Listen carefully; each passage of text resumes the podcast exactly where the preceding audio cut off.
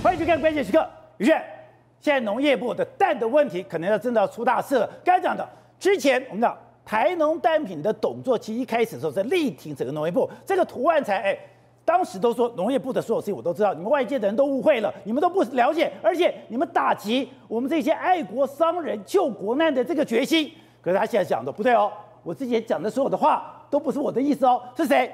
是。农业部叫我讲的整个巴西蛋，我是背黑锅的。是宝力哥，这个涂万彩他是什么角色？哎，人家讲他养鸡大王，第一时间。他是巴西进口鸡蛋最忠诚的护航者嘛，护卫者嘛。来，遇到秦玉桥事件，他说什么？哎、欸，秦玉桥很可怜，你们不要这样去欺负人家，对不对？他为国为民，你们这些外行的，都不懂，还要来修理他。我跟他们家认识很久了，他的先生我很早就认识了，他们本来就很懂蛋，你们这外行人不懂啦。挂保证说他有实业经验，对不对？养鸡大王讲这话总有说服力吧，对不对？从头到尾对农业部这个进口鸡蛋，他是完全的捍卫。结果现在。为什么他这时候翻桌？为什么翻桌？状况不对啦！哎，什么标签的问题，这个食品超标的问题，包括连秦玉桥的问题，通通都我一个人背锅。哎，我会不会被人家给牺牲打、牺牲掉？最后我自己吃不完兜着走。因为现在很清楚，就是。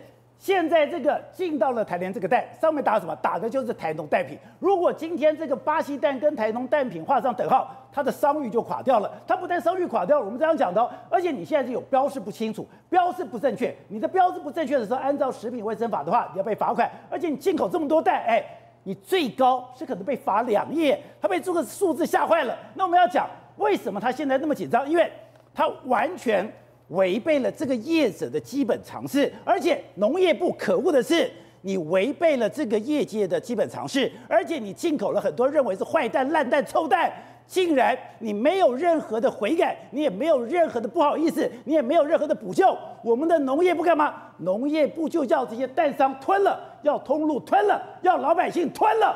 那陈吉仲，陈吉仲这个蛋，我不知道他是什么蛋。但是他要这个社会，要我们的老百姓，要我们的消费者吃坏蛋、吃烂蛋、吃臭蛋。对，讲白了，哎，涂万才讲得很清楚啊。哎，我一我一颗蛋，我这个一斤才赚你八块钱，就是你现在要我吞两亿，我怎么可能吞下去？而且从头到尾是谁叫我做这件事情？都是你农业部，所以他一个一个踢爆来。他首先讲哦，这个有效期限原本标价说要九月二十四日，对不对？结果你应农业部说，哎，你就照你的逻辑，照你平常的做法，写十月五号就好了。他这个逻辑跟做法是什么？他原本是做国产洗选蛋的嘛，国产洗选蛋大家知道，大家国产鸡可能生下来鸡蛋不到两三天就会送到洗选厂，所以我包装起来压这个日期，压我洗选日期，差不了多少时间，刚好而已。但他不知道啊，他说我根本不知道这个巴西进口蛋到底在原产地，甚至从离岸到最后面到我手上。经过多久的时间，我怎么可能去替你担这个责任？而且这个非常严重，就是刚刚讲到的，现在这个食药署认定的有效期限只有到九月二十四号。如果说你今天这个洗选蛋或者这个台农食品，你把标示到了十月五号，你是违反什么？你是违反了食品安全卫生法。这个违反食品卫生法是一个非常严重的事情，所以他现在发现情况大条了，然后他讲农业部要我讲的，要我待下来，也就是。当时大家就质疑，特别是好友也在质疑。刚刚讲台湾的洗选作业，就是我们从机场到来以后，大概一到两天我就洗选完毕。洗选完毕以后，我就盖上时间，盖上时间那就是我的制造时间。制造时间大概一个月的时间，你就把它销售完毕。大家看到制造的时间，看到这个厂商，我们就安心。可是你从巴西，刚刚讲到巴西来了，传奇就四十二天，然后你在四十二天之前。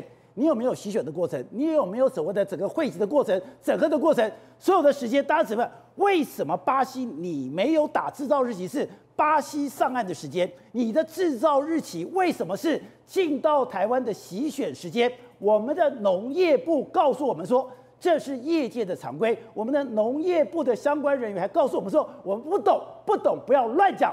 结果现在我们证实了一件事情：从头到尾，农业部。说谎，说谎，说谎！宝力哥，你不知道日期，我也不知道日期，涂万才不知道日期。来，你看他亲口怎么说？他说：“你们进口鸡蛋根本没有明文规定，我就照以前的，对不对？我也不知道有效期限。”涂万才这个洗选蛋的老板，这个盖上这个所谓的有效日期的老板，他说他不知道有效日期，他也不知道有效日期。那你说他为什么会慌？哎。我全部都听农业部，结果现在卫生署来找我麻烦，我根本没办法。来，你看他讲这一点就知道，他说来。你们这个卫生署前天来稽查，我开放我仓库，结果最可怕的这边一问就九个小时，哎，所以显然什么意思？责任要甩给他，哎，他说我才八十，我八十三岁了，还要被你们审问九个小时，很委屈。当然就是怕这件事情，说农业部要我讲，要我担下来，我当然没有办法接受。刚好现场怎么样？刚好有一个记者打来，是农业部叫他讲的，叫他担下来，赶快平息这个事情。然后呢，他就说，哎，他就叫他媳妇赶快拍好。他说拍好哦，还传给农业部。结果农业部他发现不对了，那矿等息等一下又告哦，北山哦，你这个违反了食品安全法，被罚四百万到冷硬哦，四百万到冷硬。他说我哪动一条？你罚我四万块，我就很委屈了。你要罚更多。我就找律师告你们，对嘛？因为他就觉得我根本就没有赚多少钱了，就你竟然还用这么大的动作来威胁我，而且更严重的是什么？涂万才一不小心又说溜了嘴，他 又说什么了？他可能不知道自己在爆料，但他就在爆料。他说：“哎、欸，我卖蛋卖了四十几年，对不对？都是国产蛋。这一次的巴西鸡蛋，我以每台斤四十点五元，对不对？进口多少？三百零八箱，跟农业部买了三百零八箱。”共十一万八百颗哇！十一万，十一万八百，十一万颗都不容了。农业部说几颗？农业部说两万颗。农业部说什么？唯一的通路就是送到全年。所以显然，涂万才这边还有多少？还有九万八百颗。不知去向，搞不好卖的卖的流入民间。现在讲的很好听，说哎，两万颗没事啦，我们这个顶多有一这个一千四百箱，统统十一万八百颗。对，真正的数量是十一万八百颗，而且这个涂万才有多猛，他就连农业部现在信誓旦旦说，因为有包膜才能放四个月嘛，对，这是一个很重要的前提。他连这点都打枪，他说对啦，这个包膜的东西哦，我其实没有很懂哦，当然可以保存这个一百二十天。他讲哦。我为什么可以保存一百二十天？是因为刚刚讲农业部回应蛋是有喷膜，这类似手机包膜处理，我可以保存一百二十天。可是刚刚讲到他经手的这批巴西蛋，有的有涂蜡，有的没有涂蜡，没有涂蜡的表面光滑，有涂蜡的有厚厚一层，不难辨别。哎，你这一百二十天你是要有涂蜡，就你没有涂蜡。刚刚讲你是经过冰火五重天的。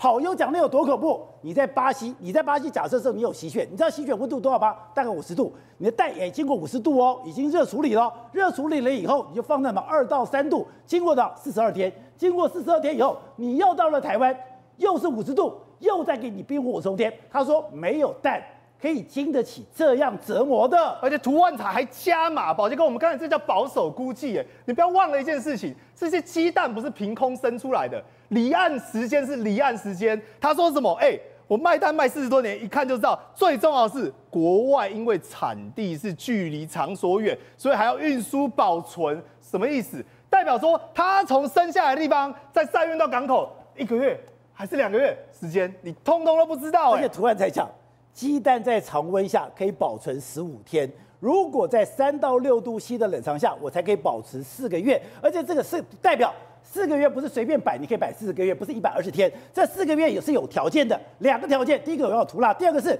我是在三度 C 左右才可以。我请问你，你送到台湾来的时候，你有三度 C 吗？你有涂蜡吗？啊，都没啊！而且它经过的程序是多么复杂。哎，在巴西先是常温，对不对？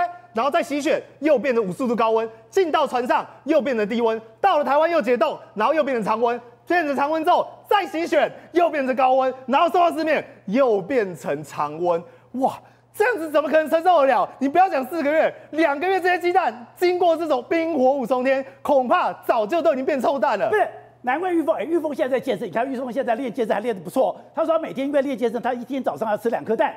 他说他买到臭蛋了，不只是蜜蜂，我本人也是。我想我前几天就是这样去火锅店啊，我还点了一个蛋，然后想说打了，这煮熟了，煮熟了总没问题吧？就闻到这个鼻子边味道不对，臭死了！我马上跟那店家讲，就店家后来跑来感谢我，我想说，哎，没有说我是 OK 的不错，怎么还感谢我？他说感谢你讲，因为我们把这一批的蛋全部打开来看，都是臭蛋，所以显然嘛。有没有流入民间？有落了民间，而且就连当初涂万才信，我虽然没有买过臭蛋，可是我跑过社会运动，社会运动最喜欢用蛋来丢，你知道吗？哎，我那时候才发现，蛋如果丢出去，好臭哦！砸到身上三天，那个味道搞不好都还会残留，因为臭鸡蛋就是非常臭。但涂万才不只是爆料这一点，他还爆料一个更猛，说什么？他说：“哎、欸，过去大家是不是讲说秦雨桥这件事情是你涂万才出来都被大家笑嘛？说什么？哎呀，这个秦雨桥跟大家讲，他们超市很有精力，而且他是为国为民，你们都是外行不懂。他现在连这个都翻盘，他说也是农业部要他出面帮忙证实，对。”这代表什么？他说：“哎、欸，我根本就不知道这个秦雨桥，我也不知道超市现在开始在做切割了，跟农业部做切割。”他说：“只是说当初他们要我们来帮忙讲说，哎呀，他有鸡蛋实际的业务时期，才不会说是官方一言堂嘛。等于说他要做一个背书，多一点声音，毕竟自己在这个蛋业、洗选蛋业非常的有经历，所以没想到说现在。”哎、欸，你农业部没事，网友都跑来笑我，我怎么可能可以接受？所以我当然不肯，这口气不肯吞下来。而且我们要讲的，陈吉仲院长巴西蛋闹大了，巴西蛋闹大了，他讲没有了。我们七月十七号以后，我们就没有从巴西一区进蛋了。可是现在洪孟凯还说，八月还进了五百七十二公吨，九百五十二万颗。宝杰哥，这个细思极恐在哪里？第一个。八月它显示出来是五百七十二万公吨嘛，对不对？农业部出来否认说没有没有没有没有，这五百七十二公吨是什么？校正回归。哎，七月的蛋校正回归到八月，蛋也可以校正回归。哎，对，他说我七月的蛋冷冻一个月，校正回归到八月再填。但我跟你讲，说谎。为什么？因为今天巴西它有清清楚楚的这个名单嘛。来，你看到哦，这个是什么？这个是进口的。来，你从巴西，这是台湾写的。你看，一千三百三十五，这是几月？五月。六月一千六百九十七，然后呢，七月一千，八月还有，八月还有嘛，对不对？那他说这个是冷藏，这个校正回归了。结果你看一下，看到所谓的巴西的资料，你就知道骗人。为什么？因为巴西四月、五月到六月都还是持续的有在出口哦。这是什么？一千六百七十四万公吨哦。所以代表什么？六月的东西至少行情来讲。要到八月才能到，而且还有一个更大的谎言。农业部说，我的库存目前这些巴西蛋，因为滞销没人要，有三千七百万公吨，三千七百公吨，所以三千七百公吨出了一个问题耶。你如果扣掉我们讲最后进口的这个时间，你说这两个好了，加起来多少？大概两千多公吨，所以代表如果按照巴西的这个数字，有五月份的蛋到现在为止都还放着，哎，还没卖掉，所以就算给你四个月。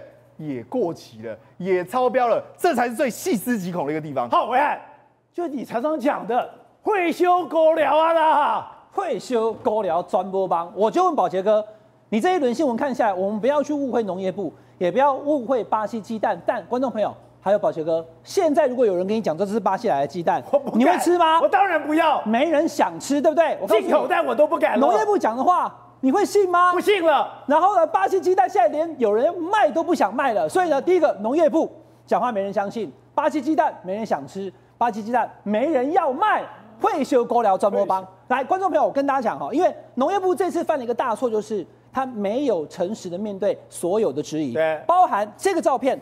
林北好油的照片，当时贴出来的时候，我把它整个倒过来，为什么？方便大家看。宝杰哥，你看，九月六号制造日期，十月五号这个日期到，有效日期，我们一般都是这样看嘛，就不是，它是五月多就在巴西就已经装船，这不是我们一般社会的理解。请农业部先诚实面对。那你今天产地是巴西，这个被弄出来以后，我们的农业部还是不知道，这是业界常规，本来就是洗选蛋的日期。好，你这是洗选蛋的日期，可是我们台湾的洗选蛋从下蛋到洗选就三天。所以呢，如果照是台湾蛋的话，九月六号表示什么？它大概九月三号左右它下蛋，九月六号它要洗选，洗选完以后过去一个月，我们可以愿意，我们也敢吃。但是你中间四个月的传承期程，你没有算进去，你要告诉大家四十二天的传奇。好，来，宝宝杰哥，我再跟大家讲哈，你中间这一些情况之下的时候，到底我说农业部说话没有人相信，因为你一个一个解释就知道，真的连我现在也不敢信啊。一开始农业部跟大家讲，这个鸡蛋从巴西送到台湾可以放几个月，宝杰哥你知道吗？几个月？一开始四个月，跟大家讲三个月，呃，三个月。一开始跟大家讲三个月，六月二十七号的时候，你看网络上大家整理出来了。但是六月二十七号跟你讲哦，巴西到台湾的鸡蛋呢，因为呢它会有一些这个传奇，可能大概一个多月四十几天，然后我们会干嘛干嘛？会有冷链，我们会有三度的冷链，而且会有包膜，所以可以有三个月，大家安心使用。好，宝杰哥你来行了，观众朋友，我们关键时刻看了以都知道，对不对？但是六二七说三个月。到了最近新闻出来以后，又变四个月。哦那你知道为什么吗？给够回，你再想到为什么？因为这个是农委会讲的，这个是农业部讲的，所以就变不一样了。谁还相信你讲话？六二七的时候是农委会，八月的时候升格变农业部，九月就变四个月，你差这一个月三十天，哎，我们台湾的鸡蛋也就是存放常温就是那三十天的，那你怎么自己就多了一个月了？这其一，其二，对，宝杰哥你刚刚讲的很好，就是它有包膜，对不对？对它有低温冷链。那问题是昨天去现场一看，以后有包膜吗？没有包膜，有的有，有的没有嘛？对，突然才说有对吧？对，有的有，他说很好辨别。那你今天没有包膜的，那过去的传承这四十几天，他过了这四个月，那我们吃到蛋，刚刚宇轩讲对，宇轩也吃到臭蛋。哎，很多观众朋友最近网友写跟我说，最近在吃蛋的时候，很都怕怕的，真假的？以前都是直接非常帅气的打到蛋炒饭里面去炒，打到火锅里面去煮，现在呢都要准备一个。对，不不，你一定要先准备一个一一个另外的碗。打进去以后，先停看闻哦，不是停看停停一下，看一看，然后呢，搓看它的蛋黄是散开的还是还是完成的。不是，我们制作人就买到一个臭蛋，他说一打开了以后，蛋黄就散开来了。那蛋黄散开了，他那个手，他那个手臭到哎，他一直洗一直洗一直洗，洗了一天，那个手还觉得是臭的。那这样子蛋要是吃进肚子里面的话，那怎么办？可是宝杰哥，我跟大家讲哦，因为这个林北豪他去计算嘛。他计算这个不可能是这个时间呢、啊，因为你五月三十几号的时候出来，对不对？那或者是六月，不可能到十月。所以呢，一讲完之后，一开始还不承认，那后来哎跟大家道歉说标错了，应该是九二四，对不对？然后他把它全部收回，但收回归收回，已经卖出去了怎么办？那现在因为这个新闻出来，也已经认错了。对，好，认错以后，我要补一个小小的内幕。其实好油也不想赶尽杀绝，然后呢，大家讲说大家也就是等于说这知道就要点到为止。农业部我们要讲一四五零从哪里出来的？从农委会出来的。整个农业侧翼最谁最可怕？农业的这农业部的侧翼最可怕，所以这些侧翼就开始疯狂的攻击好油，攻击好油以后，用一些不实的这个罪名去栽赃他。他说你要栽赃我，OK，我就公布出这个东西。就有一个公布这个东西出来以后，会修狗了啊！对，而且呢，他其实林北海，我帮大家可以说把关的食安的健康，因为你的时间是标错的。那你以前跟大家讲没事，你说谎。第二个，它的时间到底是可以保存三个月、四个月？农业部的讲法前后不一。第三个，刚宝杰哥讲的，到底有没有包膜？有的没包膜。到底有没有冷链？现在也看起来不是很确定。所以你讲的话没有人相信的。然后呢，你要知道哦，这农业部跟大家讲有没有？他说我们其实基本上最后一批，哦，这个是农业部讲的哦，宝杰哥，我把农业部的这个这个新闻调出来哦。农业部说啊，我们从巴西专案进口的最后一批的这个蛋。到港时间，什么叫到港时间？就到台湾，对不对？七月十七号是七月十七，对不对？那林北好油，他马上就去查、啊，立立共享，你看看，到了八月的时候，有没有？还有五百七十二公吨啊，宝杰哥，不是五百七十二颗啊！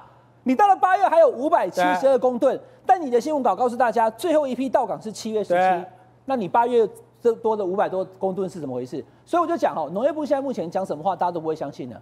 先前农业部说超市没问题，而且还有一个养鸡大户在讲说，你对不对？都很懂吗？黄暐瀚懂鸡蛋吗？啊、我没有养鸡啊，不懂。所以养鸡大户讲说超市超棒的，对不对？那我想应该相信他。就是这样讲说，我都是被受指示叫我出来扛。农业部叫我讲的啦，农业部叫我扛，因为他标错时间。那标错时间，昨天录了个影片跟大家讲说，哎呀，我怎么样哈？这个是这个我我标错了。但是呢，今天记者再去采访的时候，刚刚大家知道，就在对，就是这个图案材嘛。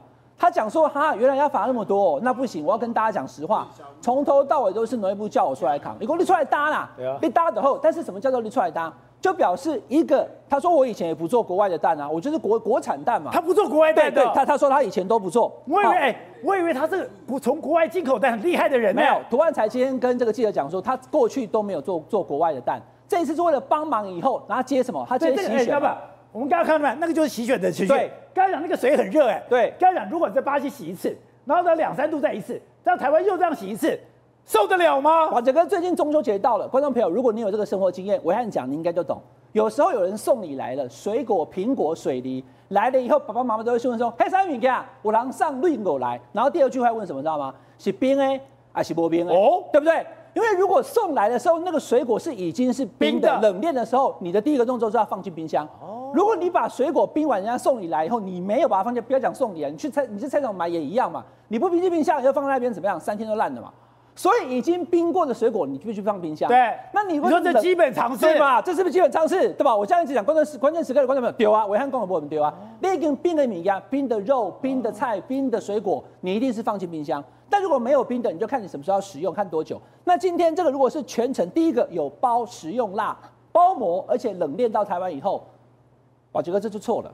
如果你已经冷链到台湾，表示说你在巴西已经洗选了，请问你回台湾再洗选一次干嘛？啊，你爱到英国这样声音哭啊，被那个生几盖，因为生了六回啊。你跟我讲说，因为它加膜，它因为已经包膜了，所以呢，它就可以再放四个月。那你已经包了四个月的时候，刚才讲的，你只要包膜之前，你一定要经过洗选，不然包膜是没有任何意义的。啊，你已经洗选了，你已经包膜了，干嘛你到了台湾还要再洗选一次？所以这个基本上就是完全矛盾，而且没有逻辑的。所以农业部要搞清楚，你今天不是想要面对大家的质疑，而是你要把真相告诉大家。到底在巴西挑的时候有没有通通都洗选？如果在巴西，第一个没有洗选，第二个它根本就没有包膜，第三个甚至过程当中是不是有没有完整的冷链？那如果是的话，就我刚刚讲的，全程两三度洗选四十到四十五度，你很冰又变很热，然后呢你再放一个月，那这样的话基本上大家就会害怕它是坏的啊。好，那把这个讲到这里哈，农业部讲话大家不信了，因为你常常就是颠三倒四，还叫土万才帮你扛。第二个。现在巴西鸡蛋，大家国人朋友基本上能不吃，大家都不要吃，对不对？第三个，因为大家都不要吃，宝杰哥也没人要卖了。现在整个通路，哦，真的假的？某某社都讲说，我们哎，不是，这新闻都都都都已经不要了，他们都已经第一个把巴西鸡蛋先下架，然后呢，接下来后续这些大通路商都直接告诉农业部，也告诉这个这个台农说，我们不帮你卖巴西的鸡蛋了。哦、那宝杰哥，因为我们买了八千多万颗，那如果这样，那台农很伤哎，很伤，台农就是你的商誉受伤了。你还要被罚款，然后把这个你还问第二句，台农除了很伤，农业部信誉受伤之外，我告诉你，那这么多的鸡蛋还没有吃完的巴西鸡蛋，既然连通路都不卖了以后，那怎么办？怎么办？怎么办？把它做成是液蛋，把它直接做成液蛋啊，那就没问题了吗？不是，做成液蛋就表示你就不知道你在哪里吃到它了，它可能变成是蛋糕，它可能变成是所谓的有关蛋的加工品，可能是哪里的面粉有加蛋的，它就进到你的市场当中请问呢？你就不知道它跑去哪里了，变变液蛋了。然后这个东西可能也要问这个相关的专家。液蛋跟鸡蛋的价格当然是不同。那谁都不把大家搞惨了。那我们买了那么多的鸡蛋，然后台湾它只能被迫做成液蛋，农业部还不跟大家道歉吗？根本从头到尾你没有让大家相信巴西的鸡蛋，而且过程当中还找说很多人讲说，哎呀，超市还没有问题啦，还找人跟他背书，谁背书？就涂万才，就涂万才讲说没啦。东西农业部给我出来搭啦，那这种话讲完以后，农业部你再说说什么话，大家都不会相信了。好，所以董事长，这也太扯了吧！从一开始刚刚讲的，一开始大家就说，哎，这个蛋有问题。那我们的农业部，我们的政府完全不知要怎么去改善。而且刚刚讲的蛋的问题，商业周刊还做了一个长期的报道，这个报道就说你当时的蛋的补助，你的整个进口，甚至你的总机，还有你的什么成绩。你的所有的问题都有问题，还有陈吉仲根本没有面对这些问题，他不知道每天在干什么。结果呢，哎，你真的蛋出问题了，蛋出问题，你看你的火遮不住了，遮不住了以后呢，你赶快就进口蛋，进口蛋你去乱搞，乱搞了你还不准大家说。呃，这个这件啊，台湾的食品安全啊，长期以来老百姓非常相信政府，尤其信任政府的监督能力，对不对？对，食品卫生我们整个做的算全世界。算是比较前列，做比较好的，这是第一部分。那现在这一次事情的荒谬在哪里，你知道吧？那鸡蛋是个主要的营养来源，是我们的必要的食品之一，对不对？结果我们的整个的肇事者，这个货，这个闯闯祸的人是谁呢？是农业部，是政府。正常买蛋就好了嘛，就公开招标啊，就是程序啊一下。他不是，他就搞个五十万的公司，那搞这个五亿的生意，对，他是干什么呢？他背后搞特权，他利用大家在困难买不到买不到蛋的时候，在发国难财，在陷害我们台湾人民的健康，这是整个故事全部讲。然后呢，这个东窗事发了嘛？对。而且罩不住怎么办？就是找我上次你记不记得有一次有九家公司联名发表声明，对，说以后大家不敢帮台湾人。如果这样的话，我们就不进口蛋了。那时候我怎么讲？你记不记得？你怎么讲？我的外围嘛。这是他们的外围，他们业界嘛，他是因为他就跟我们怕 NCC 一样，这些人怕农业部嘛，九家嘛，哎，结果就冒出来了。对，台农今天公认承认了，简单粗暴，我叫你去说谎，哎，政府叫业者，大型的业者说谎，跟政府一起来说谎骗人，做一个做做一个共犯，他是变成我是个好人，对，我我是正常的一个蛋商。结果我要跟你一起来说谎骗老百姓，因为这边讲的非常清楚，在台湾会发生。他说当时他在干嘛？他前面接接一个电话，应该是跟高雄市的这个卫生局在讲电话。讲电话看到记者了以后，把电话挂掉。挂掉以后，记者说：“哎，你干不归干不归微困？”他就开始，他就开始觉得很悲伤了。他觉得很微困了，他真的微困了。农业部给他讲的啦，叫他打了啦，赶快平息这件事情啦。对啊，大家看这个，我就讲，我把这个关系位置厘清嘛。就政府做坏事就算了嘛，做坏事为了特权，特权为了掩护某一个派系的民意代表，特权政治人物嘛。我认为背后有一些常进人在在赚钱，利用台湾缺蛋的时候，弄了一个非常比我们后进的国家，然后科学管理、食品管理比我们松散的国家巴西，然后进口了一些蛋，本来是好蛋，因为他们的外行，对，因为他们的他们的这个恶劣的心态的恶劣。所以他们就不懂嘛，这五十万就是现在证明了嘛，五十万的公司没有业绩，干不了这个事情，硬干嘛，硬干的结果，你就代表四十几天嘛，你的品管有问题。不不是你，如果你有经验，如果你叫台龙发要叫这个洪董事长去进口蛋，会不会有问题？不会有问题啊，他知道他的品管应该怎么进行啊，他知道沿沿路的运送过程当中，他如果要保持一个。低温的恒温状态啊，那个低温的恒温状态是保持新鲜的一个重要的要件嘛。因为好优还公布了一些蛋，那个蛋上面有羽毛，那个蛋上面有鸡屎，就表示没有经过洗洗选嘛，表示是什么样的品质不良不知道。那个我们从外观上看不出来，因为食品东西要用检查才知道。可是任何的食品，全世界就联合国的规定，它一定有一个标准的作业程序嘛。那今天这个台龙发，如果他是他来负责进口，而不是叫一个五十万的什么超什么超市超市去进口，呃，超市还敢保证吵架？你在那边草菅人命呢？你来强害我们的健康？我跟你讲，我老婆看到这个新闻以后啊，从此不敢去超市超超级市场买单了。你就到一个生机原地啊！对，对我吓坏了，吓坏了，不敢买蛋了。啊、我现在我问题，我们家隔壁还有一个卖早餐店的，早餐我也不敢吃了。他们煎蛋，那个蛋啊也不知道啊，吓都吓坏了。就是你陈吉东把我害死。好，玉宝，我跟他好用还写给我刚刚讲的，不要得罪好人家是专家。你们这一四五零，你们这些农业的这个塔绿班，你们不懂，就就把人家惹毛了，惹毛了。我刚刚讲了，他就把所有东西给掀出来了，把那个刚刚讲那个蛋。那个蛋上面有鸡屎，那个蛋还有羽毛，还把这个时候的制造日期弄出来，弄出来以后，你现在被修刷了。好，那更另外一次，他在他的他在他的这个里面还讲说，他他最近是吧？他到了香港，他现在在柬埔寨，他说他在香港看了一个他觉得非常难过的事情。新加坡出口蛋，对，新加坡出口蛋到香港去。对，在过去来讲的话，其实新加坡跟我们一样，我们都有这种蛋蛋的危机啊。那那个时候呢，新加坡主要的蛋是透过谁？透过马来西亚。可是呢，马来西亚就三不五时就卡你一下。欸、新加坡很小哎、欸。对，然后呢，三不五时就卡你一下，卡你一下。可是鸡蛋对我们来讲重不重要？蛋白质大部分来源就是鸡蛋，所以呢，新加坡就痛定思痛，就要用一个三十三十的计划。对，他就说以后呢，我们在二零二三年，而且。好，又特别讲哦，新加坡说我他发奋发奋图强，我要开始搞蛋，我要把蛋鸡把鸡蛋蛋鸡给搞定的时候，跟陈吉仲宣誓。他要搞定蛋的时间是一样的，对，那时候还叫做农委会的时候，可是呢，到现在来讲，我们还在吃来路不明的蛋，我们还在用这些蛋来强害我们自己的身体。但是我们看一下，这是新加坡，这是新加坡，对他们的一个鸡舍，因为他们就知道说鸡蛋不能够受制于他国，所以呢，他们每一次在马来西亚弄它的时候，就说我们自己来弄。你看到、哦、这个蛋干干净净、新加坡的蛋漂漂亮亮，他们的洗选作业是相当的完整。可是我们来看一下，因为他们有一个很现代化的一个鸡舍。这个就是他们的一个鸡舍，鸡舍对，它的鸡舍呢，就是用一个干干净的一个高科技的科厂的一个角色来说，我们就是把它当成厂房来做。所以呢，他们都有一个系统化的一个最大的原则，就是什么？他们不要把鸡蛋关在笼子里面。所以呢，他们这个这个这个叫什么？Cage free 的 eggs，他们完全就是这样子，让鸡在他们的鸡舍里面走来走去。他们每天做的事情呢，就是去玩沙。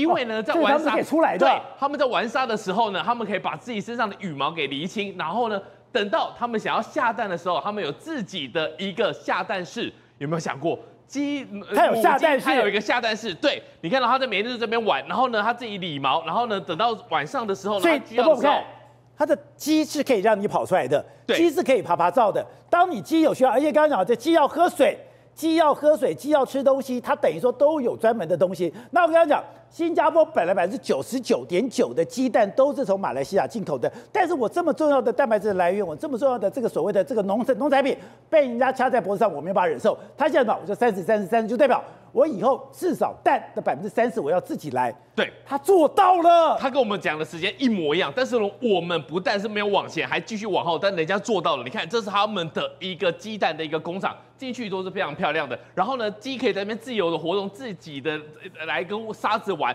等到你要生蛋的时候呢，这边又是它的一个什么下蛋空间，鸡已经会自己知道说呢，我要去一个安静的地方下蛋。如果太拥挤的时候，你鸡就算下蛋，它也不会是一个快乐的鸡蛋。所以呢，它下了蛋之后呢，就可以进行洗选，一层一层一层洗出来之后呢，它进来现在你说生完蛋马上洗选？对，生完蛋马上洗选。然后呢，他们说其实谁会是第一个碰到鸡蛋的人，就是家庭主妇。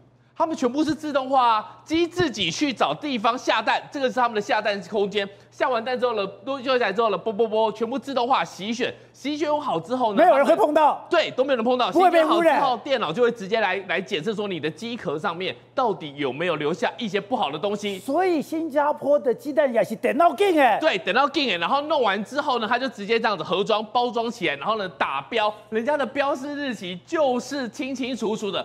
接着就上架，货源货流出去，物流出去之后呢，就上到了超市。等到呢，你买了之后呢，你把盒子塑胶盒打开，你在你的自己家里的厨房，你要煎鸡蛋的时候，打破的就是你的家庭主妇，就是我们这种上班族，我们自己要吃个鸡蛋，我们自己打。这个时候，你的手是第一个碰到鸡蛋的人，啊、所以呢，它源这样子从源头锁定之后呢，你就知道说它就不会被人家污染，对，而不是像我们进口巴西，我们根本搞不清楚，不是它到底有没有。我们说我们要改良我们的种鸡，改良我们的蛋鸡，改良我们的鸡舍，对，就什么都没有，我们什么都没有。然后呢，我们都把一些错误的一些贴补方式呢，贴补搞错了。我们不去弄弄好的鸡舍，我们不去进口好的一个母鸡。你因为进口最会的一招就是补贴啊！我觉得他他叫补贴层啊，他根本就是乱搞。好，你看一下哦，人家那个时候二零一九年的时候，你看马来西亚，它还有七十三趴的进口鸡蛋的量，你被它掐住了。到了二零一二年，人家开始弄的时候呢，剩下百分之五十九。到了二零一二一年，五十二趴。然后呢，马来西新加坡它自己的的趴数呢？在二零一九年就二十六趴是自己的，但是逐年每一年成长两趴，真的到三十趴了。人家真的从二六二八三十，人家二十二零二一年就做到三十三十了。所以他们现在不止自己的鸡蛋有办法自己满足自己，还可以出口。导演，我看这张图，我我当时看的时候我也蛮感动。他说。因为我这样，我绝对不能受制于人，对，所以我一定要降低我对马来西亚的依赖。因为我们知道马来西亚对新加坡其实有一种非常奇怪的心结。好，那我跟他讲的，那我新加坡不是百分之三十吗？他也没有办法，因为他地狭人稠，他大概就比台北市多大了也没有多少。一个新加坡哎，比台北市没有大多少哦。好，那我其他蛋怎么办？他说他们其他的蛋呢，他们从国外对非常有资讯，而且他们会派他们的人到各个国家去检查，说哎，我要从哪里带，从哪里进，从哪里从哪里进，哎，他们会去找。非常符合，而且完全不会受制于人的蛋的来源。对，而且他们在国外找的，你看到、哦、他在二零二二年的时候呢，他找的是泰国，然后二零二一年找的是波兰，因为他要让你们竞争，你们想进到我们新加坡，你要告诉我们你的 QC 是可以的。如果你泰国哎做一做，我觉得还有更好的地方，我宁愿花多一点钱，我去找波兰的鸡蛋，可不可以？这个东西才是对的，因为他们的吃的东西品质才会越来越好，而不是像我们一样吃一些来路不明的奇怪的鸡蛋哦。